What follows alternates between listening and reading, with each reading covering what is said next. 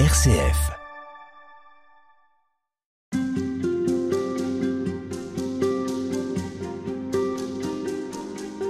Le temps de l'avance poursuit, nous approchons de Noël en ce temps où nous sommes appelés à transformer notre regard sur nous et sur le monde. Et cette année, RCF a choisi de s'arrêter sur celui qui nous bouscule, l'étranger, l'exilé, celui qui vient chercher refuge en France, parfois tout près de chez nous. Mais comment entendre ce que ces personnes viennent nous dire? Comment aller au-delà de nos résignations? De notre désintérêt parfois aussi. Ces migrations peuvent-elles avoir un sens théologique Et lequel? Bien avec nous cette semaine pour en parler, monseigneur Olivier Leborgne, bonjour. Bonjour. Vous êtes prêtre, évêque d'Arras depuis deux ans. C'est un diocèse qui compte parmi ses villes Calais, point d'arrêt et ville de passage vers l'Angleterre pour de nombreuses personnes qui fuient leur pays. Une situation qui vous a saisi et que vous avez partagée dans un livre dont vous êtes l'auteur, Prière pour les temps présents, publié aux éditions du Seuil. Alors je reviens sur le titre, prière au singulier. Est-ce que c'est parce qu'une seule suffit? Est-ce que c'est parce que nous formulons tous la même? Ou est-ce que c'est parce que c'est la vôtre? Écoutez, le titre est un choix de l'éditeur. Pour te vous dire, je n'y avais pas du tout pensé. J'en avais même, en, fin, d'écriture, j'en ai même proposé un autre. Je me suis laissé faire. Je, comprends que les éditeurs, euh, qui je crois n'étaient pas chrétiens, mais ont ont, entendu ces pages comme une grande prière pour aujourd'hui. C'est ainsi qu'il a été reçu. C'est une prière, c'est aussi une colère. On y reviendra.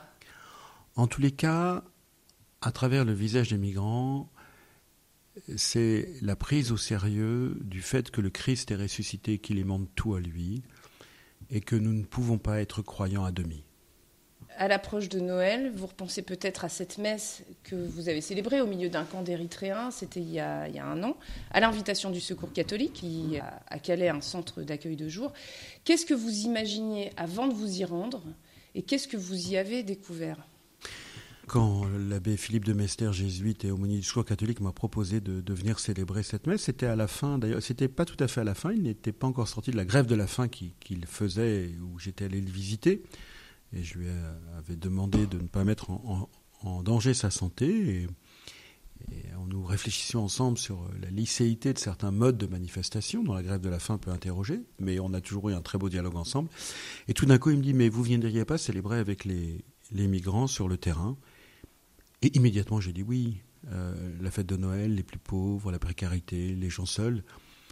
Euh, tous les évêques vont en prison, vont euh, dans, un centre, d'un foyer de l'Arche ou, de ce genre la veille de Noël, j'ai eu une opportunité. La réponse a été spontanée. Ce qui j'y attendais, je ne sais pas. Je sais qu'elles ont été euh, quelques peurs juste avant. Et, qu'est-ce qui s'est passé? Les peurs, c'est que je suis un novice et, j'ai eu des pressions, des pressions politiques pour ne pas y aller. J'étais très surpris. On m'invitait à célébrer la messe et on me demandait de ne pas le faire ça m'a désarçonné. J'étais même un peu troublé, je me dis qu'est-ce que je fais, puis finalement j'ai décidé d'y aller. De toute façon, la sous-préfète, qui, est, qui au nom du préfet est garante du maintien de l'ordre, me dit Monseigneur, il n'y a pas de problème, mais, j'étais surpris de certaines pressions. Ce que j'ai vécu, j'ai vécu un moment de fraternité extraordinaire d'abord, très simple. Il n'y avait pas de revendication, il y avait, on était là euh, sur le terrain avec des migrants, une soixantaine ou une quarantaine d'Érythréens orthodoxes chrétiens. Et on a célébré avec eux. Et les gens qui sont venus, c'était des militants de la cause, mais c'est aussi des familles qui ont emmené des enfants pour dire un Noël autrement avec nos enfants. Ça a été un moment, je ne sais pas comment vous dire, mais de fraternité simple. Et il n'y avait pas de revendication. On était ensemble pour célébrer le Christ ressuscité. Ce que j'en retiens aussi, pour tout vous dire, c'est, un verset de l'Écriture sur lequel j'étais passé euh, à pieds joints depuis 59 ans, puisque j'ai 59 ans. C'est que juste après la naissance de Jésus, Marie et Joseph doivent partir en, Égypte. Mon Seigneur est mon Dieu. Je crois que Jésus est vraiment Dieu. À peine né, devient exilé. Et tout d'un coup, des images d'enfants exilés me reviennent à l'esprit. Et je me dis, mais quel sens ça peut avoir que celui qui librement décide de s'incarner à ce moment-là de l'histoire, sur ce territoire-là de l'histoire, assumant le Premier Testament, il y a une grande logique, mais quand même, il y a Dieu n'est pas contraint par les événements. Qu'est-ce qui fait qu'il choisit à ce moment-là et de vivre cette situation-là? J'ai pensé à Marie et Joseph. Marie, on nous dit dans l'évangile explicitement quand Jésus, euh, quand Jésus, euh, quand elle retrouve Jésus après les trois jours euh, au temple à 12 ans, ton père et moi te cherchions angoissés. L'Écriture nous dit que Marie, la toute pure, l'Immaculée Conception, avec Joseph le juste, parent du Fils de Dieu, mm. qui a pris cher de notre chair, ils ont vécu l'angoisse. C'est que tout n'était pas sécurisé, qu'ils n'avaient pas. Et je me dis, mais ils ont dû prendre des décisions. Ça a dû être extrêmement difficile. Ils ont dû. La décision de partir. Comment ont-ils vécu en Égypte? La décision de rentrer. Et ils sont partis parce qu'il y avait une persécution. Tout d'un coup, moi, je me prends un coup de poing. Je me dis, mais mais moi qui passe sur, avec émotion sur le petit enfant Jésus de la crèche, pour tout vous dire, ça m'agace, avec un peu de consumérisme, et je suis très heureux qu'on me fasse des cadeaux, mais Noël se réduit. Hein, maintenant, on met la messe à 17h pour pouvoir faire le repas euh, tranquille après. Moi, je je, comprends plus. Euh, enfin, si, je comprends, puis j'aime les gens. Et là, tout d'un coup, je me dis, il y a une profondeur de l'incarnation que je n'avais pas perçue et une profondeur d'un Dieu qui choisit immédiatement d'entrer dans l'une des fragilités les plus décapantes qui soit, celle de la migration. C'est ça qui vous fait écrire euh, l'espérance que Noël annonce est rude et âpre. Ben oui, elle est une espérance parce que si Dieu y plonge, c'est pour que euh, nous puissions la traverser avec lui dans la puissance de la résurrection que scellera la croix. Mais oui, oui, l'espérance de Noël, c'est pas, encore une fois, c'est pas l'émotion du petit Jésus dans la crèche c'est le, tragique du Fils de Dieu qui plonge dans notre chair pour vivre l'exil immédiatement. Et de Marie et Joseph auxquels il se confie, qui ont des décisions à prendre, qui sont, abyssales. Quels parents voudraient être confrontés à cette situation?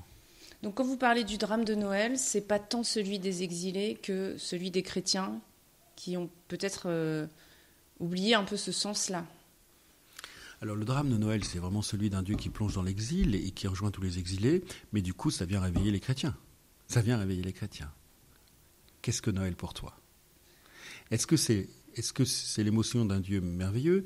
Et l'émotion devant l'enfant déjà dit sans doute quelque chose euh, d'une reconnaissance d'un Dieu qui plonge dans la fragilité. Mm. Mais il n'y plonge pas avec émotion, il y plonge dans le tragique des situations concrètes. Peut-être qu'on est passé un peu à côté.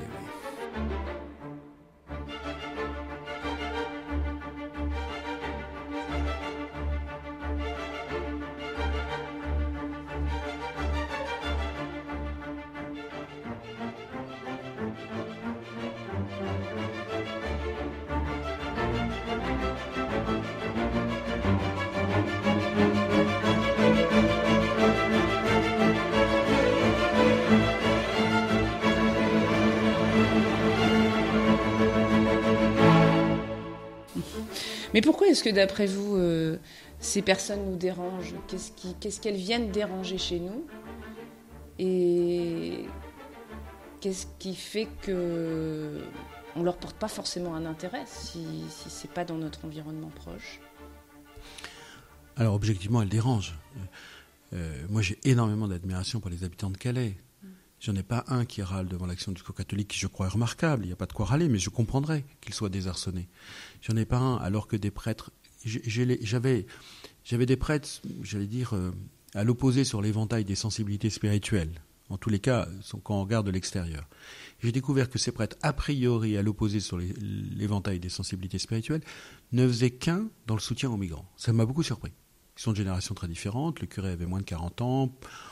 On dirait bêtement en mettant des cases, mais plutôt plus classiques, alors que du catholique a plus de 70 ans et plutôt d'une autre génération. Je les trouve uniques comme les, doigts de la main sur cette question. Et, le curé, le jeune curé me disant, Monseigneur, ça fait 10 ans que je suis à Calais, je vois une dégradation insupportable euh, de la situation euh, des migrants, il faut que vous preniez la parole. C'est vraiment ça qui m'a décidé d'y aller, hein, sinon j'y serais pas allé. Et donc, ce que je veux dire, c'est que donc on a une Calais. Moi, je suis admiratif devant les gens de Calais, mais objectivement, bah, promenez-vous à Calais, qui devient une belle ville. Tous les gens me le disent. Des gens qui connaissent Calais depuis longtemps me disent Calais est une ville qui, qui, ah. progresse, qui s'embellit, qui. Mais vous voyez sur beaucoup de terrains des grilles à 5 ou 7 mètres de hauteur, mais vous voyez des camionnettes de policiers partout, mais vous voyez en grappe des personnes dont vous voyez bien qu'ils ne sont pas calaisiens d'origine qui se promènent. Des inondations de terrain pour éviter. Et, je comprends bien que ça puisse faire peur. Ça dérange un confort, ça dérange la sécurité. Les migrants ne sont pas des saints. Il y a des, des, des, conflits entre certaines ethnies ou entre certaines nationalités. Euh, les forces de, police qui peuvent m'interroger sur certaines de leurs actions font aussi un travail remarquable de maintien de l'ordre et même de soutien des migrants quand on doit les repêcher dans la mer. Donc, euh, oui, ça dérange. Alors ça dérange quoi? Bah, Ça dérange notre sécurité, ça dérange, ça dérange notre confort. Et c'est facile d'en parler, mais ceux qui le vivent, voilà, je, moi je suis, je me sens tout petit par rapport à eux. Mais du coup, ça m'oblige à réfléchir sur le dérangement. Mmh. Qu'est-ce qu'une société sans dérangement? Je crois que ça n'existe pas. Je crois que la vie par nature bouscule. Mon premier curé disait, et j'ai beaucoup reçu de lui, euh, je crois que c'était un saint homme, quand j'étais jeune prêtre, il disait, rappelez-vous, le Christ a dit aimez-vous les uns les autres, il n'a pas dit aimez-vous les uns les uns. Quel amour conjugal a un avenir si on n'accepte pas de se déranger par le conjoint? Si on cherche le même dans l'autre, on ne le trouvera pas et le couple ne durera pas. Aimez-vous les uns les autres, c'est reconnaître qu'il y a dans l'autre une altérité inadmissible, irréductible à ce que j'en perçois, et que même après 60 ans ou 80 ans de mariage, je vais peut-être être déplacé, pour m'émerveiller parfois, mais peut-être aussi pour être agacé. Et donc, de fait, ça me fait réfléchir sur le dérangement. Une société qui refuse le dérangement est une société qui, à mon avis, est en train de s'endormir, voire, voire euh, qui est mortifère. Il ne s'agit pas d'accepter euh, toute déstabilisation, ni tout dérangement, mais par nature, l'altérité de l'autre est dérangeante, et il n'y a pas de vie sans dérangement, ça je le crois.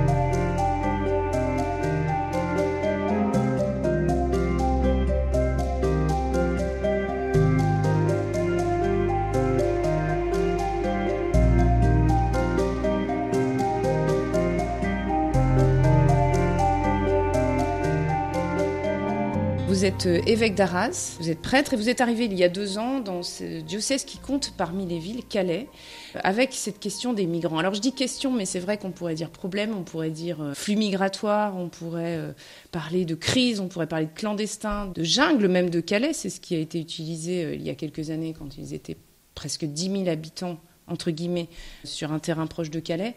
En quoi pour vous c'est important de, faire attention au, vocabulaire qu'on utilise? J'ai remarqué que dans votre ouvrage, vous utilisez le terme d'exilé, qui est celui en effet qu'utilisent les associations, qui n'est pas celui de migrant. Il y, a, une volonté derrière ça? Est-ce qu'on doit être prudent sur les termes ou est-ce que ça va au-delà? Alors d'abord, je ne suis pas un spécialiste de la question. Euh, quand on m'a demandé d'écrire ces lignes, et il a fallu que l'éditeur assiste un peu, je dit, mais je ne suis pas spécialiste. Euh, je suis un homme qui essaye de réfléchir, je suis un baptisé qui essaye de, vivre de son baptême et un évêque éventuellement qui essaye d'être responsable.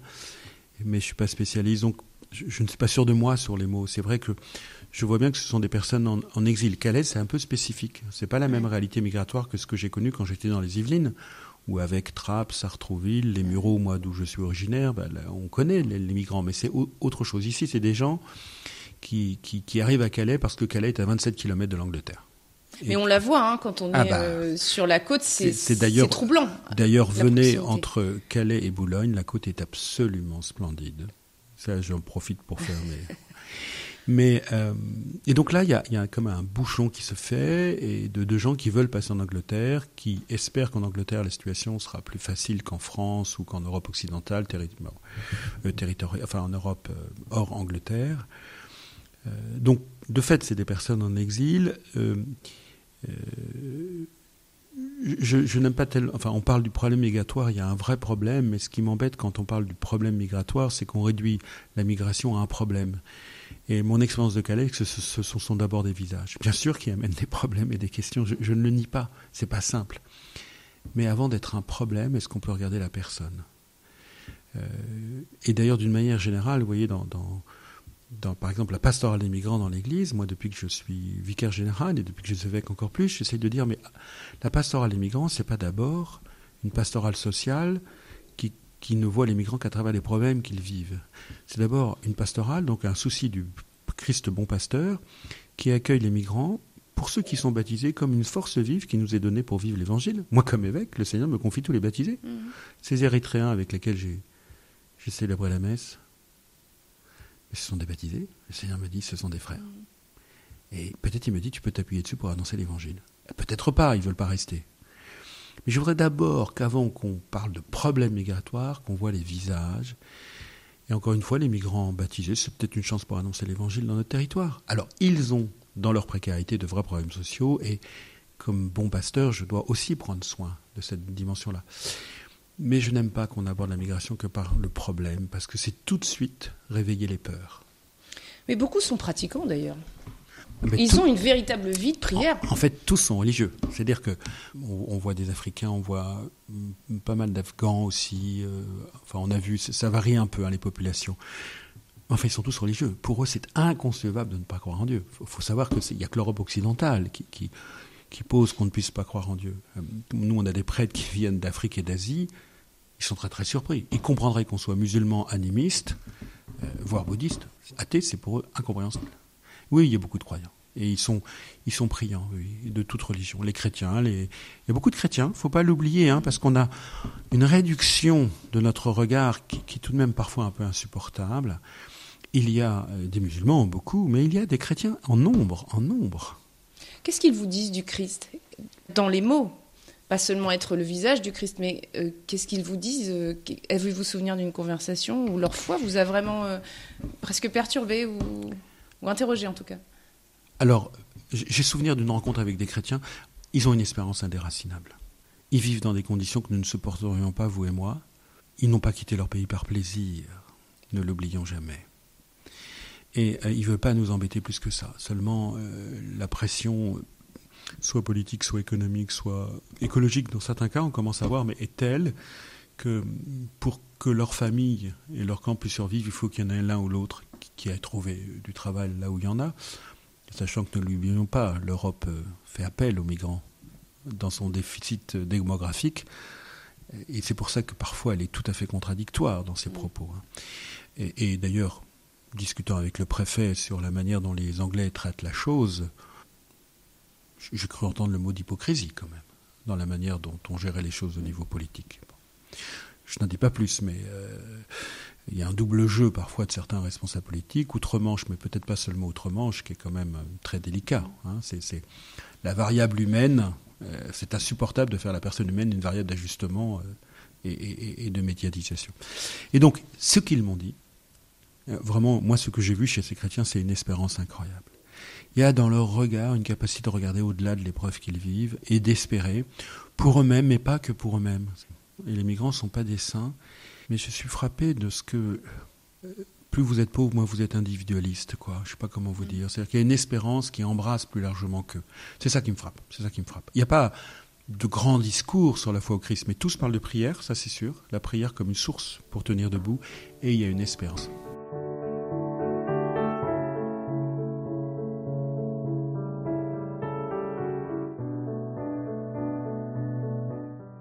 C'est-à-dire qu'ils n'ont plus rien, mais ils ont Dieu. Et Dieu leur permet d'espérer, non pas seulement. Euh, Dieu. Vous voyez, ce qui est, ce qui est merveilleux, enfin, ce qui est beau chez eux, c'est que leur foi en Dieu fait qu'ils ne sont pas résignés, ni à leurs propres limites, ni au mal du monde, qu'ils espèrent pour eux. Et je n'ai pas vu, alors, je n'ai pas vu tout le monde, j'en ai pas vu beaucoup euh, en, tête à tête, j'en ai vu quelques-uns, mais je ne vois pas d'esprit de vengeance. Ils pourraient, certains ont beaucoup souffert. Hein. Euh, je vois des hommes et des femmes, surtout des hommes d'ailleurs, mais qui, qui, qui pensent que la vie est possible et qu'on peut vivre dans de meilleures conditions. je m'arrête sur ce que vous venez de dire parce que je trouve que c'est là aussi quelque chose peut-être que sur lequel on doit pouvoir revenir, c'est la, perspective. Vous dites ils ont une perspective qui est au-delà du temps présent. Leur vie est bien au-delà du temps présent, d'ailleurs parce qu'ils portent avec eux une famille, un village, un pays. Encore une fois, ils ne sont pas venus par plaisir, hein, et s'ils pouvaient être chez eux, bon, mais ils portent la vie euh, de proches avec eux.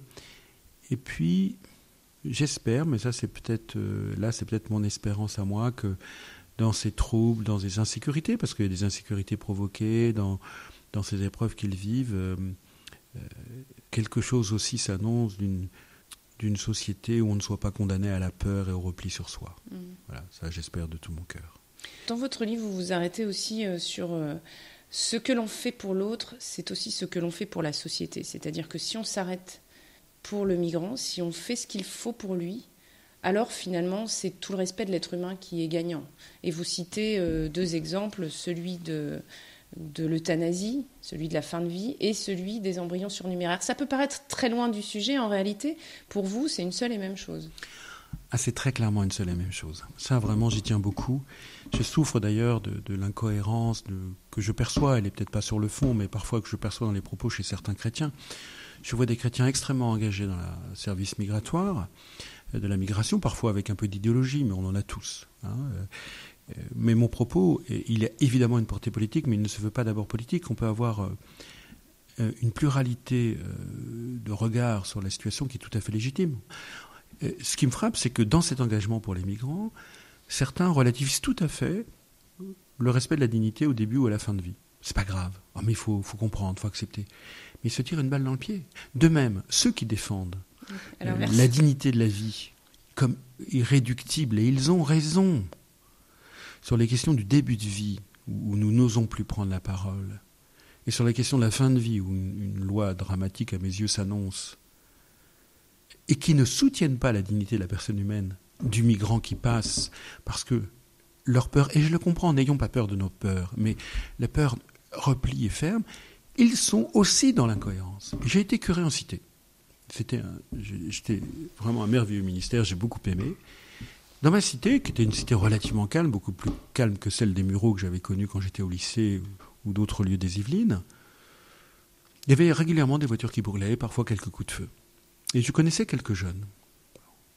Mais voyez un jeune, quand il entend que, euh, par exemple, à l'époque, je me souviens, il y avait une loi où les embryons se numéraires, on garderait que ceux qui faisaient l'objet d'un projet. Donc ce qui fait ta dignité, c'est le projet qu'on a sur toi. C'est vite insupportable, parce que pour eux, la société n'avait aucun projet. Et donc eux, ils comprenaient qu'en fait, qu'on leur disait que la vie n'était pas sacrée n'était pas sacrée. N'était pas sacrée. Donc j'ai pas éventuellement un peu massacrée d'ailleurs, mais elle n'était pas sacrée. Et donc ils comprenaient que pour eux, pour la société, leur vie n'avait pas beaucoup de prix. Et on vous dit à la fin, mais si jamais tu veux plus vivre, eh ben on va pas t'aider à vivre. On va te débarrasser le problème. Allez, tu te débrouilles, tiens, on te donne de quoi mourir. Ah, et puis on va demander à une infirmière ou à un médecin de poser un geste. On abandonne aux soignants des gestes. On ne dit pas, mais on va t'aider à vivre ce moment si important de la vie qu'est le passage de la mort. On s'en débarrasse, on va t'aider à mourir. Mais, on dit que la vie n'est pas sacrée. Eh bien, je vous assure, hein, les gars en cité, ils comprennent. Ils n'ont plus que la violence pour s'exprimer. Leur vie n'est pas sacrée. Leur violence est sans doute un cri d'alerte. On est dans une totale incohérence. Soit la vie est d'une dignité inaliénable dans toutes les circonstances de la vie, soit elle ne l'est pas. Il n'y a pas d'alternative. Et là, je pense que les chrétiens ont à se réveiller pour retrouver la cohérence de l'Évangile. Moi, je dois beaucoup euh, à Jean-Paul II, euh, qui, parce que c'était un apôtre de la vie, j'ai découvert, jeune séminariste, des textes sur les migrants. Waouh, c'est naïf ce que je dis, hein, mais j'avais 20 ans. Mais le pape est plus à gauche que Pierre Jox, qui était le ministre socialiste du premier gouvernement morois. Vous voyez ce que ça a ouvert en moi, quoi, comme perspective. Et du coup, je me dis, mais pourquoi? Bah, Parce que tu as été créé à l'image de Dieu. Et je ne peux pas le penser pour mon enfant sans le penser pour toi et parce que tu es appelé à être sauvé par le Christ. Et moi j'y crois plus que tout. Finalement, est-ce que nous croyons vraiment que Christ est ressuscité?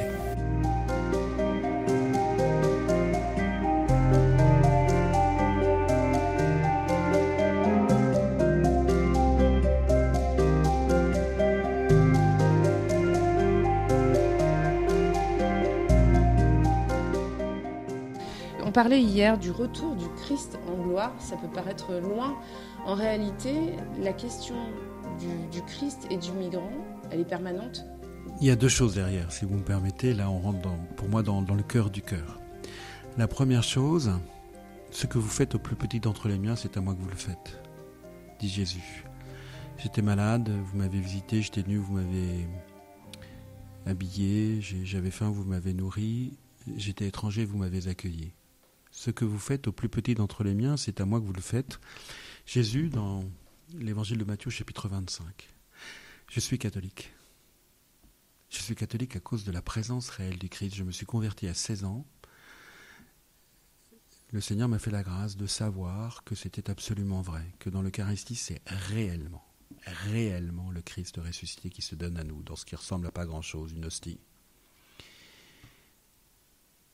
Et j'entends Jésus qui, après avoir dit Ceci est mon corps, ceci est mon sang, en parlant ce pain et ce vin qu'il offre au Père, dit Ce que vous faites au plus petit d'entre les miens, c'est à moi que vous le faites. Et donc j'entends que la dynamique eucharistique m'oblige, en confessant le Christ ressuscité sous les apparences du pain et du vin dans le Saint-Sacrement, à le reconnaître dans le pauvre. C'est lui. C'est pas comme si vous alliez au Christ, c'est pas ça vous fera penser au Christ, c'est pas soyez gentil parce que Jésus sera content. C'est c'est à moi que vous le faites. Le Christ est dans le pauvre. Le Christ s'identifie au plus pauvre. Il, il, ne le phagocyte pas, il ne prend pas sa place, il ne le mange pas. Il s'identifie. Et c'est lui. C'est à moi que vous le faites. Le Christ crée un lien aussi fort quasi que le, que le lien eucharistique avec le pauvre. Je, n'y peux rien, c'est la parole de Dieu. C'est à moi que vous le faites. Il leur a dit, c'est comme si c'était à moi. J'aurais mis une distance. Il dit, c'est à moi. Ma foi eucharistique m'a obligé à ne pas pouvoir passer à côté. Et du coup, vous voyez bien qu'à cause de cette parole de Jésus, en fait, la question éthique devient immédiatement une question de confession de foi. En fait, ce n'est pas une question éthique. Moi, je ne suis pas sur la question éthique, je suis sur la question de la confession de la foi. Est-ce que je crois la parole de Jésus? Est-ce que je crois que Jésus, vrai Dieu, vrai homme, s'identifie aux plus pauvres? Pas contre les riches. Sortons d'une dialectique. Hein, quand on parle de l'option préférentielle pour les pauvres, on me dit vous aimez pas les riches. Je dis mais arrêtez, arrêtez d'avoir cette grille de lecture marxiste, parce que c'est une grille de lecture marxiste qui oppose dialectique. Mon expérience pastorale, et je le dois à Monseigneur Aumonier, évêque de Versailles, de qui j'ai tant reçu quand j'étais vicaire général, c'est que, et c'est vraiment à lui que je le dois, mais quand vous mettez pas le pauvre au centre, vous l'oubliez. Quand vous mettez le pauvre au centre, tout le monde se retrouve. Je me souviens d'une retraite de profession de foi avec des handicapés, et on voulait faire peut-être un truc spécifique pour eux, parce qu'il y avait des polytechniciens. Et, et Monseigneur Monnier dit non, Olivier, vous les mettez au centre, vous construisez tout à partir d'eux. Le polytechnicien à la fin, alors c'était très exigeant, m'a dit je n'ai jamais vu, vécu une, aussi, beau temps de formation et de préparation. Ça m'a beaucoup marqué. Donc d'abord, vous voyez, le, le, Christ, voilà, il y, a quelque chose d'eucharistique, j'ose le dire. Puis la deuxième chose, excusez-moi d'être un peu long, mais là on vous touchez pour moi au cœur du cœur, le Christ est ressuscité, est-ce qu'on y croit? Nous entrons dans l'avant. Enfin, nous sommes entrés dans l'avant maintenant depuis quelque temps. La grâce de l'Avent, c'est qu'elle ne nous prépare pas à Noël. Le temps de l'Avent ne nous prépare pas à Noël, contrairement à ce qu'on pense. Il nous prépare à ce que Noël a introduit. Et ce que Noël a introduit, c'est que depuis l'incarnation du Verbe, on ne fait pas une espèce de nostalgie, il y a 2000 ans, il serait venu dans la chair, mais qu'est-ce qui a changé par la venue du Christ dans la chair, sa mort et sa résurrection? C'est que les temps derniers sont arrivés. C'est-à-dire que nous savons aujourd'hui que le Christ ressuscité va tout aimanter à lui. Il patiente, dit Saint Pierre, pour que chacun puisse y disposer, puisque chacun puisse accueillir ce qui est donné, mais c'est donné, la victoire de la croix est acquise et tout sera ressaisi dans l'amour, tout sera récapitulé dans sa résurrection. Est-ce qu'on y croit? Est-ce que nous croyons que l'histoire est aimantée par la résurrection, quels que soient ses soubresauts, et je comprends qu'on ait peur. Encore une fois, je répète la formule que j'ai eue hier ou avant-hier, n'ayons pas peur de nos peurs. Mais ne soyons pas prisonniers. Euh, un ami très proche euh, m'a dit, Olivier, fais attention. Nous nous sommes engagés, nous, dans les années 80-90. Moi, j'étais prêt en 90, mais j'ai des amis qui sont mariés dans les années 80. Enfin, j'étais prêt en 91. Une année, allez, c'est des années de la réussite. La crise de 73 est passée, mais en fait, depuis la reconstruction, les 30 glorieuses, on va réussir, la technique va tout résoudre, la paix est là, il n'y a pas de problème. Et c'est vrai que je m'engage, moi, dans le sacerdoce en 91, on est dans cette dynamique. Aujourd'hui, ceux qui s'engagent, je pense à mes neveux et nièces, cette génération-là, euh, elle a la crise écologique, elle a euh, le, Covid qui est en fait qui, est bien plus qu'un virus qui sape les fondements euh, de 70 ans d'une histoire où nous pensions que, que, la technique allait tout résoudre. Et on se rend compte que non. La crise écologique et la Covid nous disent une espèce d'humilité de, de, l'intelligence, mais qui, qui n'est pas consentie. Quoi. Mm. Et, puis, et puis la guerre en Ukraine. Et moi, je comprends que les peurs ressaisissent. Mais je dis, est-ce que nous allons oser notre foi jusqu'au bout? Si tout est aimanté par la résurrection du Christ, nous pouvons ne pas avoir peur. Soyons cohérents, soyons attentifs, ne soyons pas mièvres, il ne s'agit pas de faire n'importe quoi. Soyons parfois fermes. Mais est-ce que je crois que tout est aimanté par la résurrection du Christ? Eh bien, si j'y crois, le migrant qui est en face de moi, je ne peux plus le regarder comme d'abord comme un ennemi. Je ne peux que l'accueillir dans l'aimantation de la résurrection comme un frère qui m'est donné.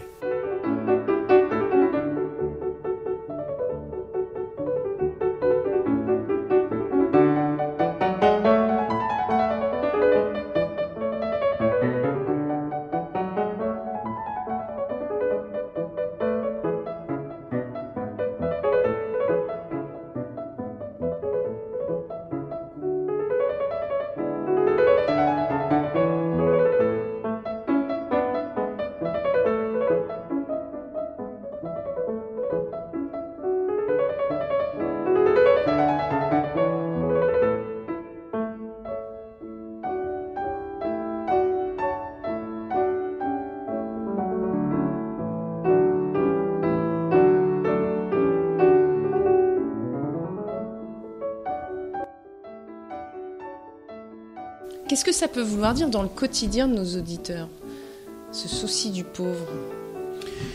J'ai pas tellement envie d'appuyer de, sur l'injonction tu dois. Alors tu vois, tu es un mauvais chrétien, tu fais pas ce qu'il faut. Non, non, j'ai envie de dire euh, accueille le mystère du Christ, laisse-toi aimer, laisse-lui élargir ton cœur. Et puis, si tu te laisses aimer par lui dans, dans la folie de cet amour eucharistique, ça bougera des choses. Ton regard va changer. Forcément. Mais, mais n'aie pas peur, laisse-le faire. Et c'est pas si facile, hein Marthe, elle voulait pas se laisser faire par Jésus. La grande différence entre Marthe et Marie, c'est que Marthe, elle veut faire des trucs pour Jésus, mais elle veut pas que Jésus fasse des trucs pour elle. Marthe, elle fait des trucs pour Jésus pour se protéger de ce que Jésus pourrait faire pour elle. Peut-être qu'on est parfois un peu trop comme ça. Et ce qu'elle fait est super. Hein Alors, oui, bien sûr, il faudrait qu'on s'engage plus, mais, mais je n'ai pas tellement envie d'appuyer sur ce tu dois. Vous voyez, moi j'ai fait de la théologie morale et il y a quelque chose d'une injonction extérieure, d'un tu dois épuisant dont on a saoulé les chrétiens et qu'on fait fuir du monde. Mais laisse-toi aimer et tu verras ce que tu peux. Et tu verras ce que le Christ vient faire en toi. Fais gaffe, c'est décapant. Peut-être que tu veux pas te laisser aimer parce que tu sais que ça va te mener sur des chemins qui sont les chemins de l'offrande du Christ pour la vie du monde, qui là te décaperont. Mais n'aie pas peur, tu seras gagnant. Mais le pape a, ce ton indicatif, on pourrait dire, en étant assez simple. Mais disons que il rappelle quand même que nous avons une responsabilité. Il dit fraternelle. Il dit qu'on est, on est parfois euh, comme euh, ces personnes qui ont laissé le pauvre euh, sur la route et c'est seulement le, samaritain qui s'en est occupé. Il a quand même cette expression, la culture du bien-être qui conduit avant tout à nous-mêmes. Est-ce que c'est ça aussi? Ben Oui, mais du coup, laisse-toi aimer, ça va briser cette culture qui te conduit à toi-même pour t'ouvrir à, la plénitude de la vie. Mais le pape a raison, quand je lis l'écriture, je ne pense pas qu'on puisse jouer une attitude contre une autre. Oui, j'ai trop souffert de moralisme, enfin j'en ai pas beaucoup souffert, mais, mais ceci dit, quand je lis l'écriture, quand je lis, euh, il y a quelques mois, on avait hypocrite, plusieurs, plusieurs jours de suite. Je sais que c'est à moi que le Christ parte, hein. c'est pas aux autres. Hein. Moi, dans l'Église, je vois trop de spécialistes de la conversion des autres. Hein. moi, la mienne, elle me demande déjà du boulot. Et le, Christ, il a un amour fou, mais décapant, si tu te laisses aimer par le Christ. Mais justement, on n'a on pas envie d'être euh, sorti de, de, notre confort c'est quand même aussi euh, une façon de pouvoir euh, vivre tranquillement. Personne n'a envie de, se retrouver. Et moi le premier. Il y a une phrase de, Jésus à Pierre après la résurrection, après le triple m'aimes-tu? Seigneur, tu, toi qui sais tout, tu sais bien que je t'aime. Jésus dit à Pierre, un autre te scindra et te mènera là où tu ne veux pas aller. Et cette phrase me fait beaucoup réfléchir parce que je sais que Jésus ne veut que la vie. Je suis venu pour que vous ayez la vie et que vous l'ayez en surabondance. Jean chapitre 10 verset 10. Et donc je sais que Jésus ne peut pas me mener ailleurs que vers la vie. Alors peut-être que la vie, eh ben, elle passe par euh, l'union avec Jésus et l'offrande dont nous faisons mémoire à chaque Eucharistie. Oui, elle est décapante, elle n'est pas, pas confortable au sens mondain du terme, mais en même temps c'est le seul véritable repos. Euh, oui, il y, a en moi, de cette phrase de Jésus, un autre te scindra là où tu ne veux pas aller, je comprends qu'il y a en moi une complicité avec la mort. Il y a quelque chose en moi qui ne veut pas vivre. Et le Christ est obligé de secouer très fortement le cocotier pour que la vie rejaillisse là où moi je suis en train de l'enterrer dans la mort. Et il n'y a pas de vie sans relation, et il n'y a pas de vie sans don, parce que nous sommes issus du don trinitaire, nous sommes créés à l'image de Dieu qui est essentiellement don.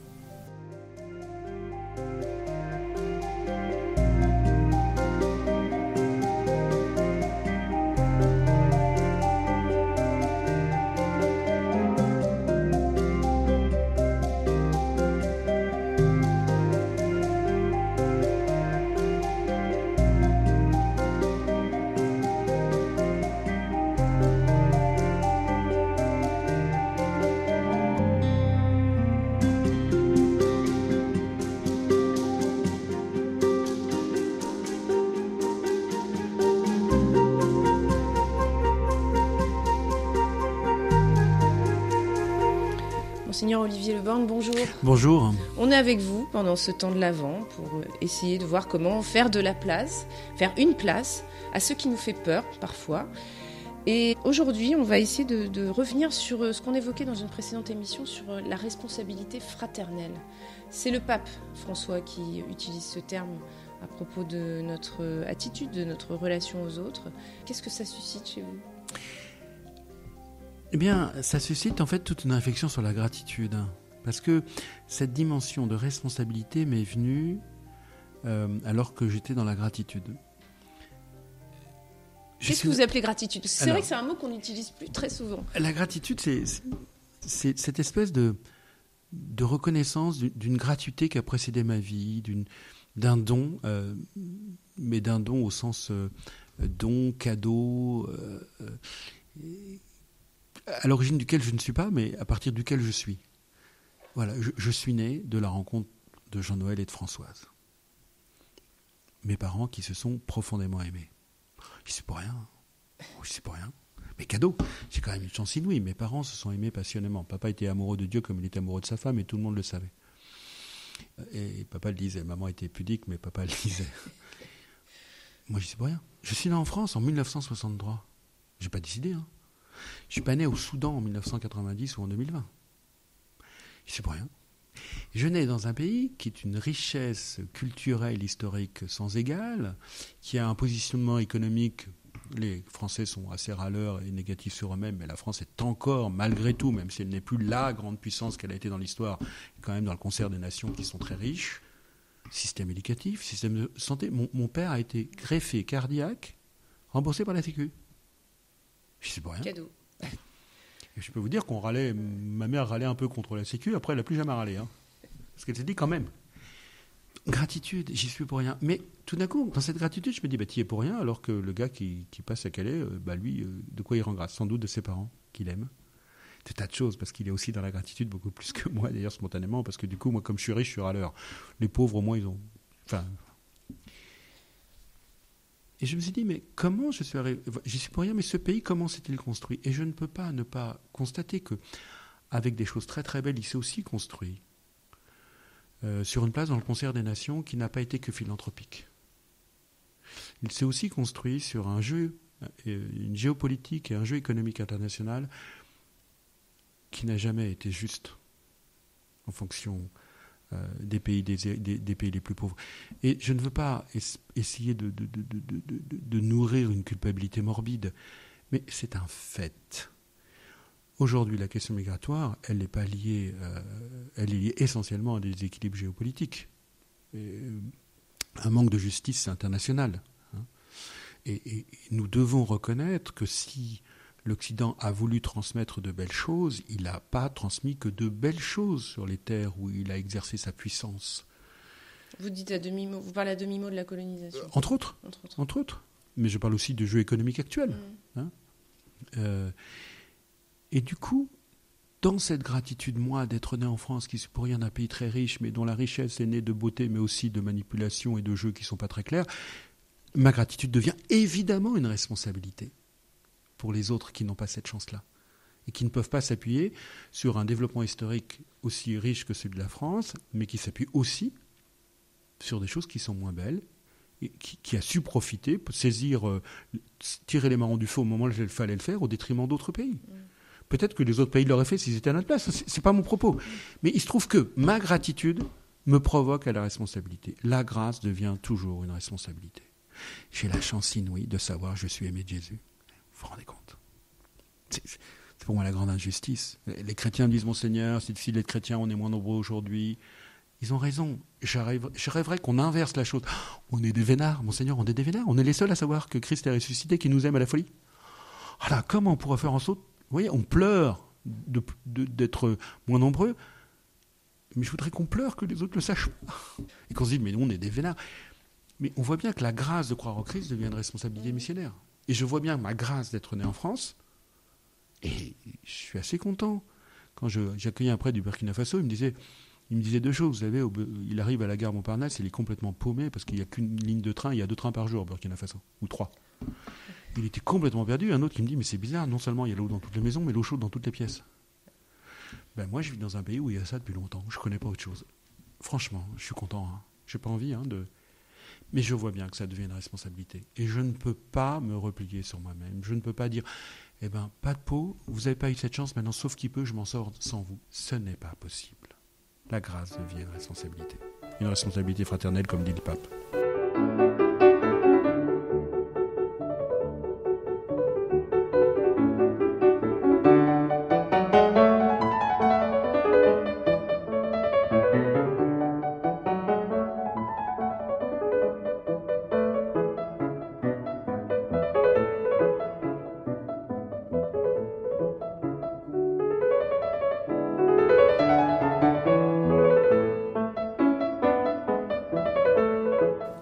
Cette responsabilité, elle peut prendre plusieurs formes. C'est l'engagement finalement. C'est ça que vous appelez responsabilité? Elle est multiple et variée. Elle est en tous les cas. Oui, euh, il faut que des gens s'engagent, mais tout le monde n'est pas appelé. Il y, a, différents types d'engagement. Hein. L'engagement associatif, économique, directement sur les migrants, mais euh, il y a des engagements de quartier qui, construisent une société à hauteur d'homme. Pour moi, la responsabilité chrétienne par excellence, c'est peut-être celle de l'espérance contre la peur. C'est peut-être celle de l'espérance contre la peur. Je, comprends encore une fois hein, la, nouvelle génération est confrontée à des défis euh, auxquels ma génération n'était pas confrontée il y a 30 ou 40 ans. Donc je, comprends vraiment, j'entends ces peurs-là. Mais le Christ nous libère de la peur. Et peut-être c'est ça. Comment, vous voyez, tout le monde n'a pas à s'engager euh, directement sur les migrants, mais comment est-ce que dans, dans une œuvre éducative, sans mièvrerie et sans naïveté, c'est-à-dire qu'on connaît la puissance du mal et qui agit chez nous, mais y compris chez les migrants, parce que les pauvres ne sont pas des saints. Jésus n'a jamais dit que les pauvres étaient des saints. Donc, sans euh, naïveté sur la puissance du mal, comment est-ce que je peux éduquer non pas dans la peur de celui qui est différent, mais en disant c'est un frère. C'est pas facile, tu sais, mais c'est un frère. Alors, ben, on ne peut pas faire n'importe quoi, mais on va refuser la peur et on va refuser de, de ne pas reconnaître en lui la qualité de frère ou de sœur je pense que la responsabilité chrétienne en ce temps, elle est peut-être là tout particulièrement. Je reconnais que c'est pas facile, hein, mm. et j'en veux à personne, mais c'est là qu'il nous faut travailler. Et si Christ est ressuscité, est-ce qu'on va vraiment C'est une des questions, mais que je me pose à moi-même. Hein, je, vraiment, je, ne voudrais pas être un de leçon, même si euh, j'espère que je ne le suis pas trop, mais on peut peut-être me percevoir comme ça. Mais est-ce qu'on va oser la logique de la résurrection jusqu'au bout? Je sens qu'on est prêt on, est prêt à la vivre dans l'intimité, mais la logique de la résurrection, eh ben, elle entraîne aussi la vie sociale. Et elle me dit, tes peurs sont de bons, de bons clignotants, regarde ce qu'il y a derrière, mais tu n'es pas prisonnier de tes peurs, tu vas au-delà. C'est la logique de la. La seule vérité de notre histoire, pour le croyant je suis, c'est que Christ est ressuscité. Mmh. C'est ce que vous disiez en début d'émission, on ne peut pas être à demi chrétien. Donc on ne peut pas être à demi ressuscité. On ne peut pas croire à demi à la résurrection. Oui, oui, oui. Alors, je, crains d'être à demi chrétien, hein, moi, mais, mais en tous les cas, comme évêque, je dois rappeler ça, oui, oui, c'est dans ma mission. Alors c'est intéressant parce que vous disiez le Christ nous libère de nos peurs. Est-ce que vous pensez que justement le pauvre nous libère de nos peurs? C'est-à-dire l'exilé nous libère de nos peurs, peut-être? Vous évoquiez euh, ces exilés qui, vous ont rappelé à quel point euh, ils voyaient plus loin que leur propre situation. Alors, ce qui est très clair, c'est que, encore une fois, sans faire euh, des pauvres ou des exilés les saints qu'ils ne sont mm. pas, mais tous ceux qui travaillent avec des plus pauvres disent mais c'est incroyable. Ils sont révélateurs d'humanité. Moi, j'ai travaillé avec, euh, j'ai fait, je me souviens, un camp de l'APF, j'avais 20 ans, je m'occupais de Claude, qui avait 25 ans de plus que moi, qui était handicapé physique et, mental. Ah, c'est pas rien à 20 ans de, soigner un frère qui s'est oublié, oui, j'étais un peu perdu. Cette semaine a été magique, magique. Elle m'a révélé, alors, je ne dis pas qu'elle était confortable, je dis qu'elle était magique. Et, je me souviens après m'être occupé de.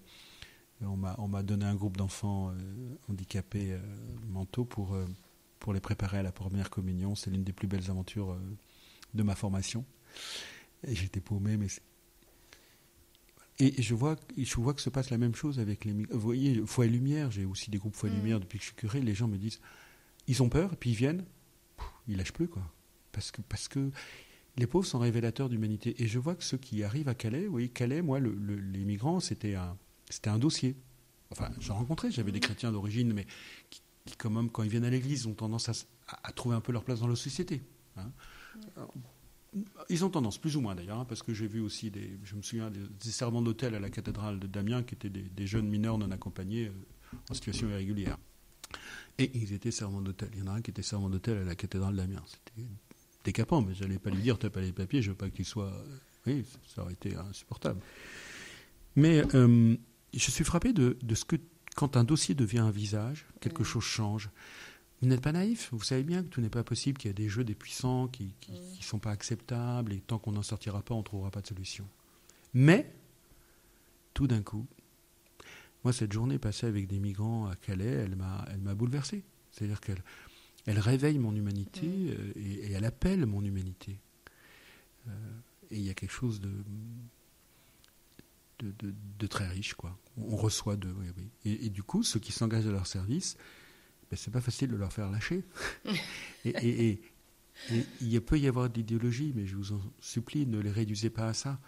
C'est des gens qui vivent des rencontres humaines, qui sont révélatrices d'humanité, et, et ils font grandir l'humanité.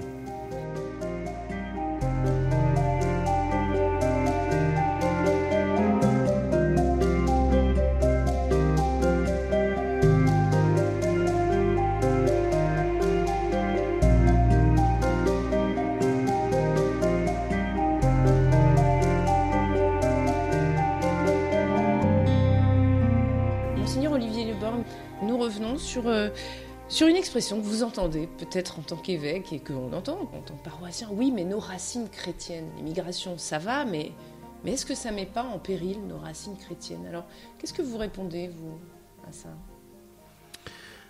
Ben, En vous écoutant, vous voyez, tout d'un coup, je, suis évêque d'Arras, je me disais, mais les, les générations de Polonais et d'Italiens qui sont venus servir dans le bassin minier, ils ont stimulé les chrétiens.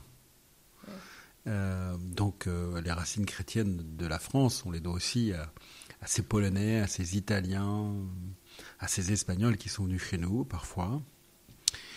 Euh, j'avoue que je, me méfie un tout petit peu de cette rhétorique. Je la comprends. Nous avons une histoire profondément marquée par le christianisme, c'est évident. et, et, le nier, comme ça a pu être fait, me paraît un déni de réalité insupportable. Peut-être qu'avec euh, Olivier Roy, je préférais l'idée de source chrétienne d'ailleurs que de racine, parce qu'il y a quelque chose de plus fluide, de plus vivant, de plus dynamique dans source que dans racine. Mais nous avons des racines, je suis prêt à le dire. Quelles sont-elles?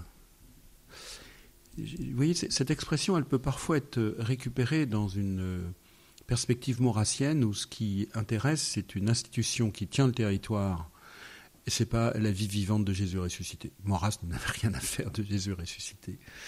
Donc je, me méfie un peu de, cette rhétorique. Ou alors, allons jusqu'aux racines chrétiennes. C'est saint, c'est saint extraordinaire. Saint Benoît Labre, je ne sais pas si vous connaissez Saint Benoît Joseph oui, il est Il est d'Amet, pas de Calais. Il s'est identifié aux pauvres comme jamais. Il a fait toute l'Europe à pied dans une période où, où il n'y avait que les pieds pour faire l'Europe. Il était d'une ouverture au monde incroyable. Enfin, il est dans les racines, c'est ça que vous bah, voulez dire Il fait partie des racines chrétiennes. Saint Vincent de Paul, c'est les racines chrétiennes de l'Europe. Sainte Thérèse euh, de Lisieux, c'est les racines chrétiennes de la France. Euh, tiens, tiens, qui a créé euh, la coopération missionnaire, une femme de Lyon, Pauline Jaricot. Mm. Pour moi, le grand témoin des racines chrétiennes de l'Europe, c'est Monseigneur Saliège à Toulouse, 1942. Le 20 août 42, dans toutes les églises de Toulouse, il fait lire ce petit texte qui n'est pas très long. Et quand on le lit sans avoir le contexte historique, on se dit pourquoi. Quand on a le contexte historique, on se dit waouh, quel courage. Il rappelle juste que l'homme juif ou la femme juive est un frère ou une sœur en humanité créée par Dieu. Et qu'on ne peut pas le traiter autrement. Il faut un courage fou pour faire lire ça dans toutes les églises du diocèse de Toulouse en 42. Voilà les racines chrétiennes de l'Europe et de la France. Mm. Le cardinal Saliège dit Pourquoi sommes-nous des vaincus? Pour tout vous dire, euh, j'avais proposé ce titre Pourquoi sommes-nous des vaincus? L'éditeur m'a dit C'est un peu trop.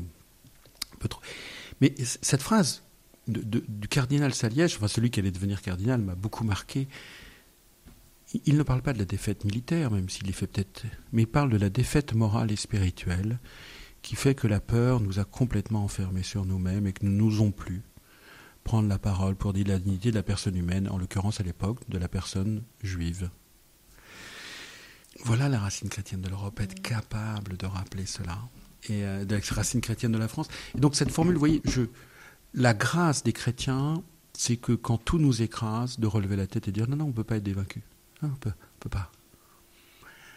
Voilà. Mmh. Monseigneur Saliège, depuis que je suis évêque, vraiment, déjà prêtre, m'impressionnait, mais très fortement depuis que je suis évêque, Jusqu'où et à partir de quand? Jusqu'où tu dis rien? Parce qu'il y a des options politiques tout à fait légitimement, tout à fait diversifiées, et il y en a toujours, mais parce que fondamentalement l'évangile n'est pas en jeu, mm. et donc tu n'as pas à prendre parti. Et à partir de quand tu oses une mm. parole? J'ai très longuement hésité à écrire les lignes hein, que, que j'ai écrites. Mais vous avez pris souvent la parole sur ce sujet, euh, de euh, manière publique et de manière assez, forte. Bah, depuis que je suis devenu évêque de Calais. Mais avant, avant quasiment pas. Et, vous voyez, Saliège, il a osé à un moment dire, mais je peux plus. Quoi. nous ne pouvons, nous ne pouvons pas. Nous ne pouvons plus nous taire. voilà les, belles racines, racines, chrétiennes de la France. Et voilà, elles sont là, elles ne sont pas ailleurs.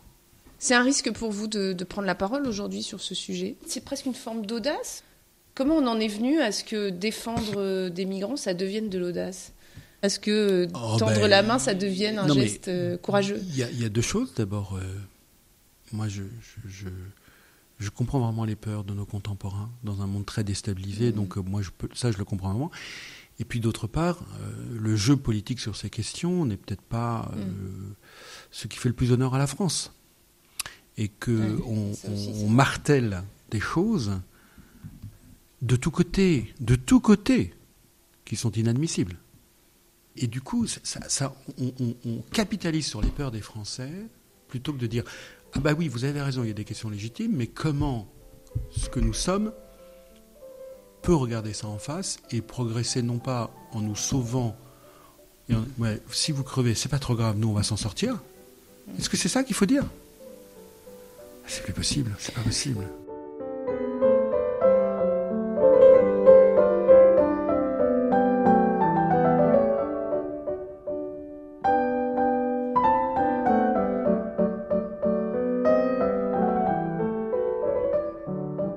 Justement, vous utilisez une expression assez souvent dans votre ouvrage et, euh, au cours de cette interview, c'est le déni de réalité. Est-ce que être chrétien ou est-ce qu'être euh, simplement euh, un homme, c'est justement regarder en face, c'est sortir de, ce déni de réalité? Et il, porte sur quoi pour vous le déni de réalité? Bah D'abord, sur quelques rencontres où j'entends certains qui disent qu'il n'y a pas de problème, il n'y a pas de question migratoire, il n'y a pas de problème avec les migrants, il n'y a pas de réalité. Enfin, je, l'entends un peu. Hein. Euh, bon, mais le déni de réalité, c'est, il m'est venu, pour tout vous dire, un moment moi où je, où finalement, je, plaçais cette question parmi les questions, mais en fait, j'étais en train de la passer en perte et profit. De toute façon, on n'a pas le choix. Hein. Je ne sais pas ce qu'on peut faire. De fait, j'ai pas de solution en plus. Hein. Je ne vais pas vous dire que j'ai une solution magique. Je n'en ai pas. Et quand je discute avec les grands serviteurs de l'État, euh, plusieurs euh, personnes qui sont très engagées dans le dossier me disent Mais, Monseigneur, euh, en fait, à vue humaine, il n'y a pas de solution. Et donc, je, ne prétends pas avoir une solution. Je dis simplement que quand vous avez en face de vous une personne humaine, ben vous avez en face de vous une personne humaine. Et je ne peux pas lui dénier la qualité de personne humaine et que parfois je préfère ne pas l'avoir pour lui dénier la qualité de personne humaine. Pas, pas, pas frontalement, je ne dirais jamais, mais j'essaie je, je, de le reculer dans ma conscience pour que ça me gêne pas trop, puis bah, il faut bien faire ce qu'on peut et on fait ce qu'on peut. Peut-être, mais il y a un moment, c'est plus possible. Et donc, j'ai en face de moi une personne humaine. Il y a eu un vicaire là à Calais, un homme voilà, qui, qui, a un itinéraire très beau et qui disait combien c'était pas a priori dans sa culture, mais que face au visage, mais je ne pouvais plus, quoi. Mm. et, je crois que c'est pas si facile que lui, euh, parmi, pour bien des proches qui comprennent pas ce qu'il dit aujourd'hui, mais moi, il dit, je, ne prends pas du tout la parole d'un point de vue politique, mais là, j'ai des visages en face de moi, je ne peux pas leur dénier la qualité de personne humaine. C'est ça le déni, en fait, peut-être pour vous, le plus important. Et alors, euh, vous formulez un rêve, en tout cas dans votre, livre, c'est de faire des plus démunis d'authentiques partenaires. Et la prière que vous formulez, alors, c'est laquelle? C'est d'abord peut-être de me convertir et d'avoir l'audace de la cohérence. Ensuite, c'est d'entraîner euh, le peuple de Dieu dans, euh, dans la confiance folle, folle, parce qu'elle est folle, mais dans la confiance au Christ ressuscité, qui reviendra dans la gloire qui reviendra dans la gloire et qui aimante l'histoire et, qui nous donne la seule réalité à partir de laquelle nous pouvons construire l'avenir, qui est la résurrection du Christ, pour que les chrétiens non pas soient des donneurs de leçons, mais deviennent lumière, deviennent porteurs d'espérance, fragiles, mais, mais, mais déterminés au cœur du monde. La prière, les larmes. Ça pose aussi la question du sacré, c'est-à-dire que est-ce qu'aujourd'hui, ce sacré, nous le considérons encore? Euh, Et où est-ce qu'on place notre désir de sacré Là, vous emmenez sur des, questions que je n'ai pas explorées beaucoup, mais qui m'intéressent beaucoup. Je vous ai dit que je m'étais converti dans l'Eucharistie. Vous voyez, la, grâce de l'Eucharistie, euh, la présence réelle du Christ, c'est d'un Dieu qui, On ne peut pas adorer le Saint-Sacrement comme, comme les païens adoraient les divinités, c'est-à-dire on ne peut pas rester à distance. Celui que j'adore dans le Saint-Sacrement, qui est Dieu et trois fois saint, hein, donc euh, moi je suis pris de euh, crainte et tremblement, non pas de peur, mais il est tellement grand, je suis tellement petit, je suis tellement rien que oui, je suis parfois tétanisé, mais voilà que celui-là même a franchi la distance. Et que le sacré n'est plus dans la distance, puisque lui l'a franchi pour me sauver, et que du coup, puisqu'il a franchi pour me sauver, me libérer du mal qui, peut m'asservir, en lui, le sacré devient union à Dieu et fraternité. D'ailleurs, l'Épître aux Hébreux, chapitre 2, il s'est fait notre frère en tout. C'est immense. Mon Dieu s'est fait mon frère jusque dans la mort. 2 Corinthiens 5, 5. Lui qui n'avait pas connu le péché, Dieu l'a fait pécher afin qu'en lui nous devenions justice de Dieu. Le péché, c'est l'absence de Dieu. Comment Saint Paul peut-il dire ça? Et il le dit. Il s'est fait mon frère en tout pour que je sois cohéritier avec lui, dit la lettre aux Hébreux et dit la lettre aux Romains. Donc j'accueille en fait la, résurrection, la, vie de fils et fille de Dieu, la, vie plus forte que la mort. Et Hébreu continue en disant Il n'a pas honte de nous appeler ses frères. Mon Seigneur et mon Dieu n'a pas honte de vous appeler ma sœur, de m'appeler son frère. On est devant l'immense. Je ne fais pas du tout euh, de Dieu euh, euh, brother, copain qui est au pas du tout. Mais je lis la parole de Dieu. Et le sacré, vous, comprenez, change, est transformé. Et nous gardons le don de crainte. Demandez au Seigneur le don de crainte, le don de, l'immense et de se sentir tellement petit. Mais en même temps, il me donne le don de piété filiale. Je suis fils et fille. Parce que tu es devenu mon frère et ma sœur, toi Jésus le ressuscité, je deviens fils et fille du Père, et donc frère et sœur de tous. Voilà comment le sacré est transformé, je crois, par la révélation chrétienne. Merci beaucoup, Monseigneur Olivier Leborg, d'avoir été avec nous toute cette semaine. Je rappelle que vous êtes l'auteur de Prières pour les temps présents aux éditions du Seuil. Merci à vous. Merci beaucoup.